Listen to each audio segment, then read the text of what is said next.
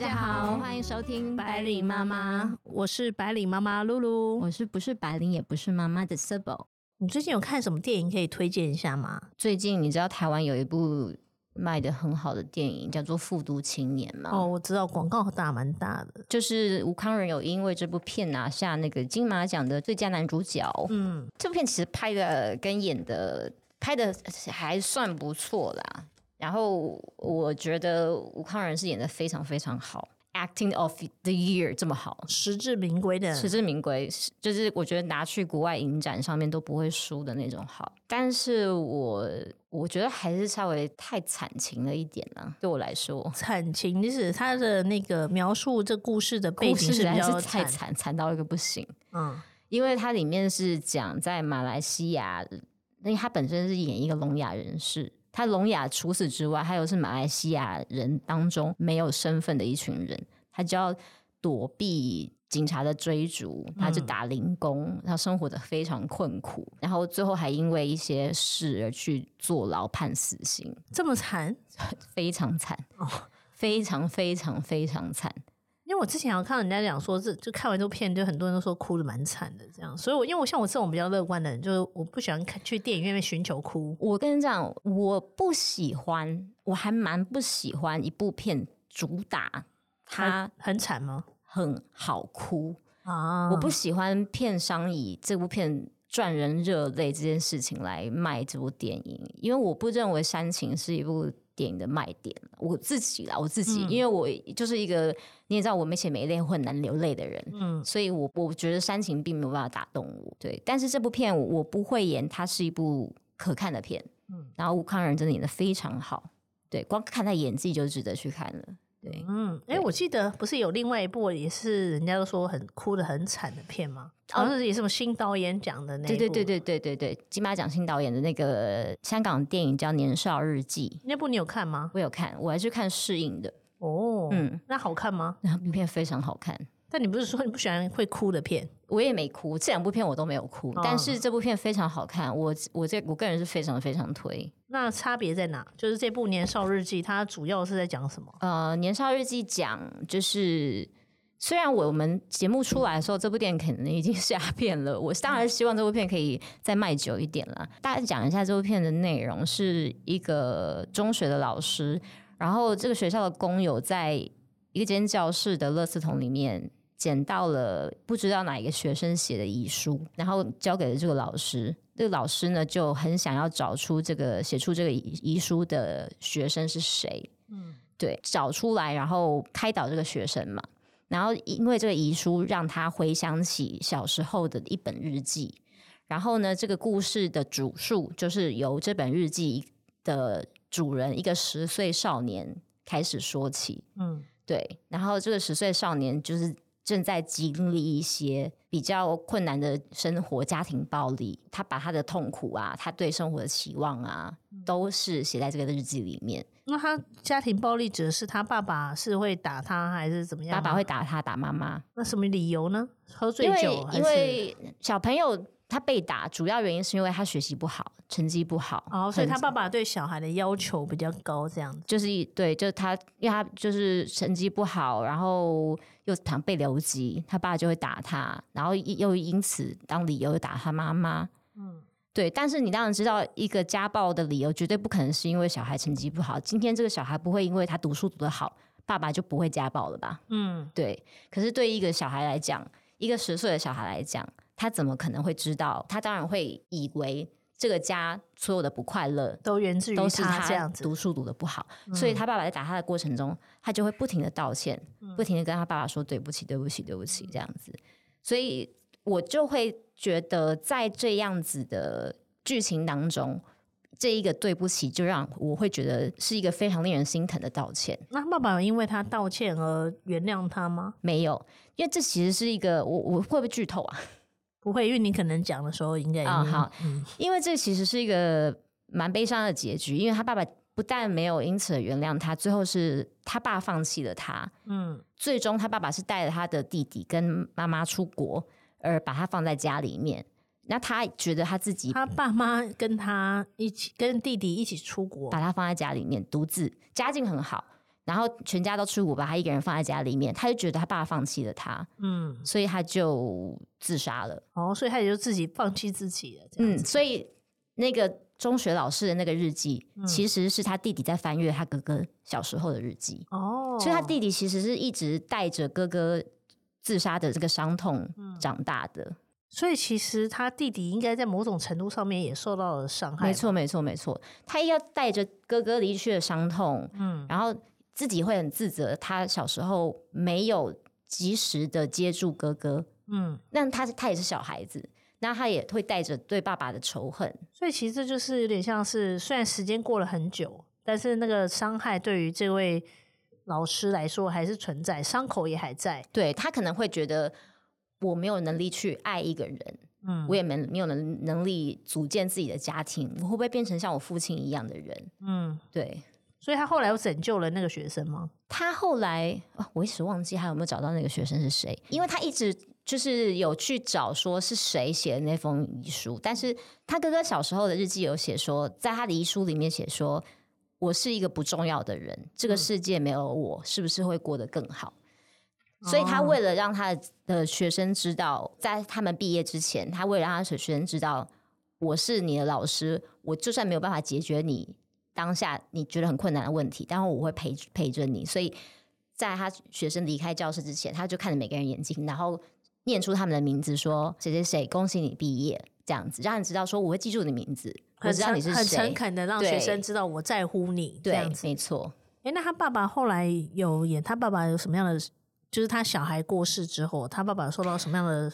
他爸当然当然就很萎靡，因为妈妈因为这个事情就无法原谅爸爸，嗯，就离开了，嗯，对，就这个家就分崩离析了，对对对，因为其实真的不是所有的伤害都可以被原谅，然后也不是一句对不起都可以换来没关系这样，对，其实大家都有自己的选择，就是原谅与否这样子，嗯嗯嗯。哎，其实你之前不是有遇过那种恐怖情人吗？那你后来有选择原谅他吗？分手了，没有办法原谅。但是虽然分手是指的是那个恐怖情人对于你的，哎，你介意讲一下那恐怖情人？恐怖情人哦？呃，有些人觉得恐怖情人就这种，比如说会会打人呐，会怎么样啊？觉得我的那个恐怖情人就是他会。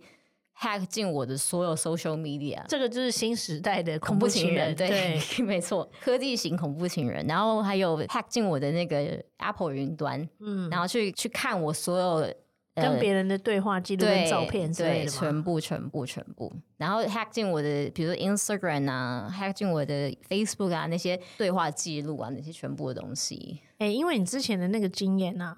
所以，我现在只要听到人家说，哎，他的什么 line 被 hack 啦，然后他哪边被前男友，对我其实就觉得说，哦，是不是前男友？而且你知道，我这时候之前不是有一部美剧叫做《安眠书店》吗？对，那部片我就是也想到你。我跟你讲，那个男主角，我我那部片看我多不舒服，我只有看第一季。然后那个男主角每次泪眼汪汪的跟那个女主角说，我会做这些事情，都是因为我太爱你了。嗯，哇。既视感超强的，我那个前男友就是这样子，就会泪眼汪汪的说：“我做这些神神经病的举动，都是因为我太爱你了。”你有看过那部影片啊？我看到第一季，那你不会觉得太 related，以至于看不下去？超 related，那个眼神真的是一模一样。我那个男友也是外国人哦，对我看超超毛的。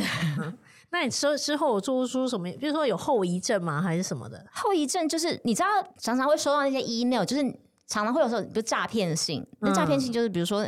会谎称你的 Apple 账号被盗，叫你点进一个假的连接，叫你去重新什么输入怎样的。我每次接到那个，我都觉得是他他 hack 进我的云云端里面。因为他不止一次，他很多次。旧情人过去给你带的一些伤痕，就虽然已经遗忘或原谅了，但其实伤痕还是在的，就对。对，但是我觉得时间是是一个最好的解决方式了。刚刚讲到恐怖情人嘛，因为我们这一集的主题其实为什么会讲刚刚那个年少日记，那个小孩十岁的小男孩一直跟父亲说对不起这件事情，我会提这个东西，是因为我们这节主题是要讲，不是每句对不起都能换回没关系。我会。贴入这个对不起，他他的对不起不是一般的对不起，不是做错的那个人跟人家说对不起，是以为自己做错的人跟人家说对不起，反而也是另外一位受害者。对我会推这部片，因为我觉得他很沉重，很疗伤。啊，我以为应该很沉重。我觉得他疗伤。我跟你讲，如果他很卖惨，我不会推他。我觉得我 kind of 有类似童年记忆的人，我有被他疗愈到。哦，对。它里面其实有讲到，就是我觉得很重要的一句话，我没有办法帮你解决这个问题，待会我会陪着你啊，对我会陪着你慢慢的走出这个阴影来。听你的描述之后，我还蛮喜欢他的一个重点，就是。不是放在说找出到底是哪个学生，然后你要去好像很很强烈去帮忙他，只是一个契机而已。对，然后他就是借由这件事情唤醒唤醒他以前过去的一个伤痕，嗯，然后好好去检视这段过去的一个关系，嗯，然后对于未来的，他就只是就是他很清楚告诉别人说，我是在乎你每一个个体，他要他要抚平过去的伤痛，跟他面对他未来他自己的未来，嗯，对。所以我真的很推这部片。然后另外一个我想要讲的另外一个道歉，是一个我我个人觉得是更特别的一部电影，是情人之间应该是感情之间的道歉，而且但不是什么出轨啊这种道歉。这个道歉也蛮特别的。有一部美国电影叫做《Tape》。是二零零一年的美国片，嗯，然后它有一个蛮耸动的中文片名，叫做《甜蜜的强暴我》，真的蛮耸动的。但是其实这只是标题耸动啦，那它其实是一个舞台剧剧本改编的电影，嗯，对。那舞台剧剧本它整部电影其实就是三个人在一个固定的场景，它的固定场景就是在一个非常简陋的宾馆房间里面，然后两男一女。这是一个什么样的什么 orgy party 吗？不是，不是，就男女主角还是其中一个是 Ethan Hawke 跟 Uma Thurman，他们当年还是男还是夫妻的时候，嗯，这两男一女是高中同学，然后他们在高中的时候还是有三角恋的关系哦。然后呢，其中一男一女呢，就类似有约会强暴的情节发生哦，对。这个男的觉得，就是他就 confess 自己好像有约会强暴这个女的。嗯，后来这女的就说：“没有啊，我是自愿的。我当时是很爱你的，你不知道吗？”嗯，然后难道你不爱我吗？这男的就说：“呃，没有哎，我不爱你。”那他们是同学是不是？还是当他们是高中同学？然后这男的就跟他道歉说：“对不起，我当时做这些事情。”然后那女生说：“我没有，我没有觉得你强暴我是我是自愿的。”后来这个女的因为听到那男的说：“呃，我不爱你。”起初。他们会要做这个男的 confess 这件事情，是因为另外一个男的醋意大发，所以是另外一个男的邀请他们大家一起相聚就对了。呃，有点像是鸿门宴吧。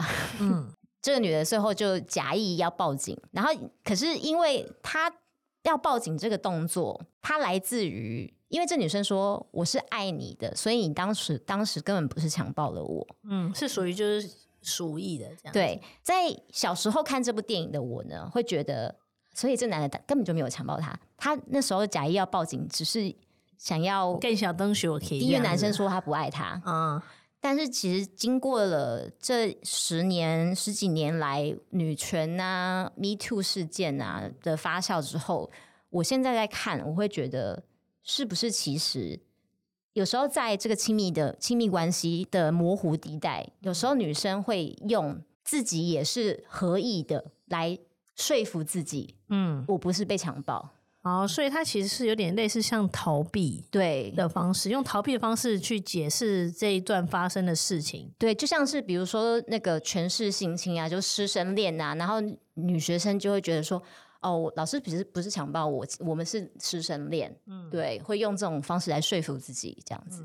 因为他这边的道歉是我觉得还蛮特别的，他的道歉是有被接受吗？被女主给没有接受，所以女主也是就是说，OK，你虽然跟我说对不起，但是我没有觉得，第一我没有觉得我有受伤，这个对不起是让他更生气啊！我为什么要接受你的对不起？第一是我不管你是有强暴我还是没有强暴我，在我的验认知上面，嗯，你有。事件已经事情已经隔了这么多年了，你你你自己想到要来跟我要要来道歉就来跟我道歉，嗯，或是没有，然后你来跟我道歉，就是你觉得你根本就没有爱我，你才会这样说。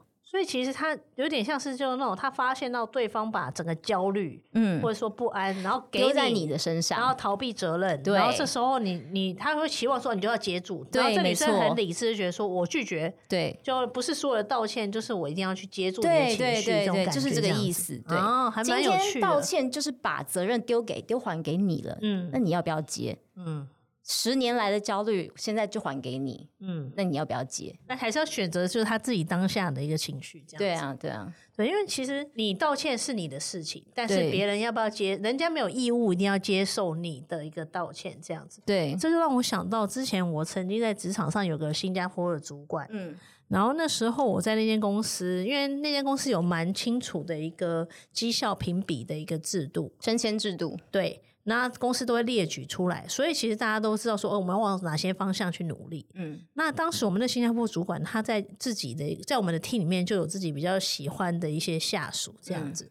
那最后评比的时候，他就跟我说，哦，他要升另外一个下属。然后我就觉得，嗯，为什呃理由是什么？因为我刚刚说我已经做到这些这些，举例来讲，你觉得你当要升你？对，嗯，然后因为那位下属是很明显，他才刚来，不明白说他生他的理由是什么，就只是觉得不公平，就是说，哎，为什么我做了这么多事情，我满足公司的要求，就反而升职是他？那其实这公司的这个要求是假的吗？嗯，这样，第一，他刚刚来，他来还不到一年，然后再加上他才在。刚开始了解业务的阶段，然后你说他上手的速度有到快到可以值得升职吗？那这他升职，应该所有人都会觉得很奇怪吧？对，后来我们其他 team 同事也觉得蛮奇怪。他真的后来就被升职了。对，然后当时他就是发生一件事情，我跟他沟通，因为其实我是想了解到说，哎，是什么原因？是不是说他可能来之前就 promise 他，嗯，啊，你可能先用比较低的 level 进来，那你都进来多久之后？可能过了 probation 之后，我们升职你，我觉得这个我也可以理解。这样，那当时我其实只想要了解那个原因是什么。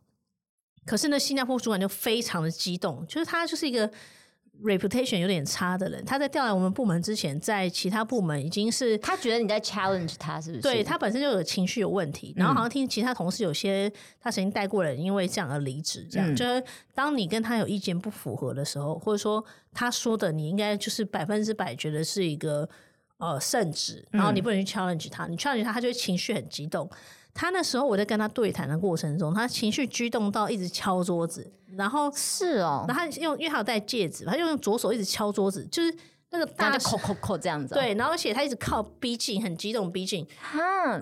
然后我想这么 aggressive 就对了，对，就是中间过程当中，可能我也就是你知道，因为他就越来越激动，他越来越大声，那我当然也就是越来越大声。那那已经是有点像是 physical abuse 了耶。对，然后后来他的意思就是说，反正他就是要这样，什么什么之类，就对。可是你在 challenge 他，呃，不，不要说你 challenge 他，你在询问询问他的时候，你的态度是怎么样？我一开始是很冷静跟他讲，那因为他越来越激动，嗯，然后我一当然也就可能跟他一起激动起来，这样。当然，我就某一瞬间就发现他开始在敲桌子的时候，我就觉得哎，好恐怖，因为他毕竟是一个男性嘛，这样子。他大概多多少岁那时候？应该四十几岁这样子。就对你来讲，其实当时的你是个长辈，对，是个长辈。但我觉得，嗯，为什么他情绪就这么多这样子？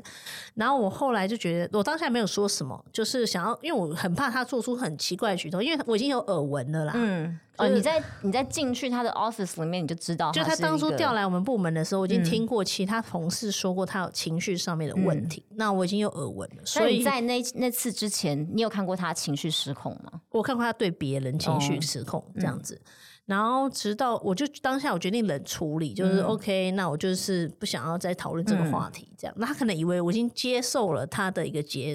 其实我们有不同的认知，被他给驯服了。对我，我答应他的理由之类，但是他具体给什么理由有点忘记的。这样，他大声而已。然后后来我，因为我觉得他的情绪非常的 inappropriate。嗯。那我知道前面已经有很多同事就举报过他，嗯。然后，但是他还是没有改，他只是一直被换。在你们公司里面这样举报是要实名举报吗？就是他可能被他破呃被他影响的同事就会写信给他的主管这样。嗯。然后，但他的主管可能就是。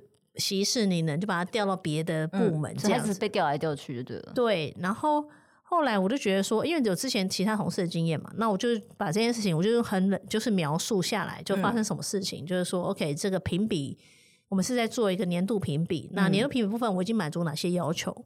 那我在跟主管讨论我们的年度评比当中的时候，我对于他就是升职的一个这个考核机制有一些疑惑，嗯，然后跟他做探讨，就没想到就情绪突然暴走这样，然后我就写在那个邮件里面，然后我就是 send to 他的老板，就等于是我的两阶层的老板这样，上两层的老板，然后 CC 的我们公司的 HR，嗯，然后后来他的老板就跟我谈，这样就他就是其实也是我们的老，就大老板就跟我谈。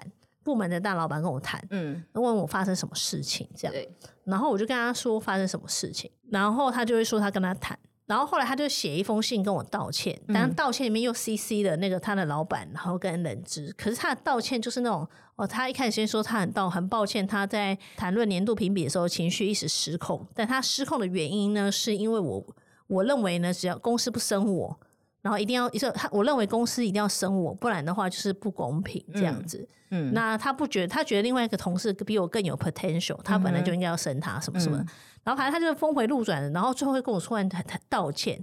那你可以感觉到他整封道歉信是没有诚意的，对。然后有点疑惑，就因为其实那件事情，他当下情绪很激动的时候，我外面同事都听到，那我同事都一直说很怕我被欺负，就是还在准备要进来了这样子，不太清楚发生什么事，只是从外面听到那个平常应该不太不会，他就只差没有真的碰到你，对。然后所以我同事他们在外面也很紧张，想说发生什么事情这样。然后后来他就跟我道歉，然后我那封信我就没回。那我们人事后来就问我说：“哎，怎么没有回他道歉信啊？你应该跟他说没关系。”然后我就跟他说：“嗯，道歉他本来就应该道歉，因为他应该身为一个主管，你应该展现你的。”专业性，那你在跟你的年，而且而且他为什么要提你不高兴？是因为你们被升职？他道歉本来就是应该针对他做错事情道歉啊。对他，就是他想要话锋一转，他不想要全部都回归到自己的身上。跟你问他问题这件事情有什么关系啊？就是他想要，因为他后来又被调，又被调走，因为这件事情又被调到另外一个部门了，这样子。但他是。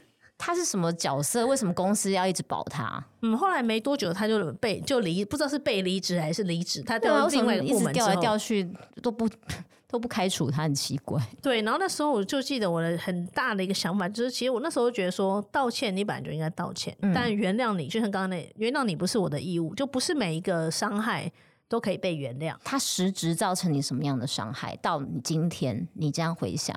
我那时候，我现在回想，就是我每次做年度考核，我都会想到当年那年度考核。觉得他真的吓到你，对不对？有阴影的那一种。对，我会觉得，嗯，是不是我跟我的主管讲我的年度考核的时候，就如果我不同意他给我的一个 feedback，他这样的人怎么可能做到这么高的职位啊？奇怪。他原本其实他不是那种外商公司体系出身的，他是从 agency 体系出，没有说 agency 体系不好，就是他们可能新加坡 agency 体系里面的一个方式，就是。不太一样，这样子，嗯，所以他调来以后，他可能自己有一些不适应吧，这样子，因为他们可能以前在小公司里面，你比较好这种模糊操作，嗯，那其实到大公司的时候，大家都是很明白的，有一个考核机制，你其实很难把它变模糊，嗯，那他因为他跟那个女生本身就关系很很，大家都觉得有点怪怪的这样子，那他就把它变模糊操作这样子。所以不是所有的伤害都可以被原谅，然后不是每一句对不起都可以换来没关系。就是其实我们都选择我要不要原谅他，选择权其实应该是在我们自己这样。然后对，就如果说当对方想把他的焦虑丢给你，哎，我对不起喽，然后就变成说，哎，我好像不接受。其实被被道歉的那一方也是承受压力很大。嗯，你要被赋予，你要不要接受这个道歉的责任？因为其实。讲对不起就一句话，可是你要原谅别人那些伤害伤痕，对，是你需有时候是需要花时间去弥补的，变成我需要去想办法抚平这个伤痕。我接受你的道歉之后啊，你好像就没有责任了，这个责任变成我自己要担这个东西了。嗯，对，你就没有责任要来帮我处理这个伤口。我想想，我回想一下，我从小到大受的伤，其实很多都没有真的得到过道歉。哦，对，那有过道歉的，我好像也没有真的原谅过。对，就是真的是很受到伤害。对对对，真正受伤的东西都没有得到，都都没有真的复原过吧。嗯，对，那就其实需要回归到你自己怎么样去修复这个伤痕，这样子可能用不同的方式。有些人透过心理智商，有些人透过宗教，有些人透过感情，或者是跟朋友闲聊，或者是像吃东西都有。对对对对，我觉得我可能就是属于会麻痹这个伤口，然后让它慢慢无感这样子。那算是选择那种逃避吗？对 对对，就是那种逃避不可耻但很有用的一种方式。对我来讲是非常有用的。嗯，对，直到我变成一个无血无泪的人。哎，所以你前面讲那两部什么《复都青年》啊，跟《年少日记》，你有你也是哭翻了吗？我两部都没有哭啊，我前面不是有讲哦。但是你跟你去看的人有哭吗？都有啊。你这真的是没血没泪，我我我现在真的是很难流泪的人了。哦，我这好像这两部片应该不适合我吧？我可能会被人家下前奏开始哭了。不会啦，我我个人觉得，我觉得《年少日记》是会哭，但我觉得它整体来讲是有疗伤的感觉。哦，对对，其实今天我们就是在讲说，其实不是每句对不起都能够换回没关系这样。那其实。这跟我之前看那个心理学家阿德勒他提出的，就有点像课题分离这个 topic 是相关的。什么叫课题分离？就是人跟人之间的关系的区分，就是什么？你有你的课题，我有我的课题。嗯，你需要去承担你自己的责任，然后我承担我自己的责任。那我们之间的可以互相碰撞，但我们不要过度的介入，或者是跨界，或是捆绑。那当你询问我的意见的时候，哎，我可以选择要不要跟你分享，嗯，我我选择跟你分享或不跟你分享，嗯，但当我不愿意跟你分享，我不愿意跨出这个界限的话，那是我自己的一个一个选择，一个一个作为这样子。但是我譬如说你选择跟我说对不起，但是我不愿意去接住你这个对不起，你的烦恼就没有义务要去接住你的对不起，对，因为那是你自己的一个责任这样子。那我把原本就属于你的一切责任，就是原封不动的归还给你。嗯，然后我在这边看你的身，因为有时候其实拒绝也是一种成全。对，就是因为每个人的情绪应该是由自己去消化的。对，没错，你的愧疚。不应该变成我的责任，没错。对对，那这就是今天我们想跟大家讨论的一个题目，似乎有点沉重，但是人生就是这么沉重啊。没错，那如果你喜欢这一集的话，欢迎订阅、留言给我们，以及追踪我们的 IG，露露会把 IG 连接呢放在平台的下方，对，平台下方。好，那就这样子喽。好，我们下次见喽，拜拜。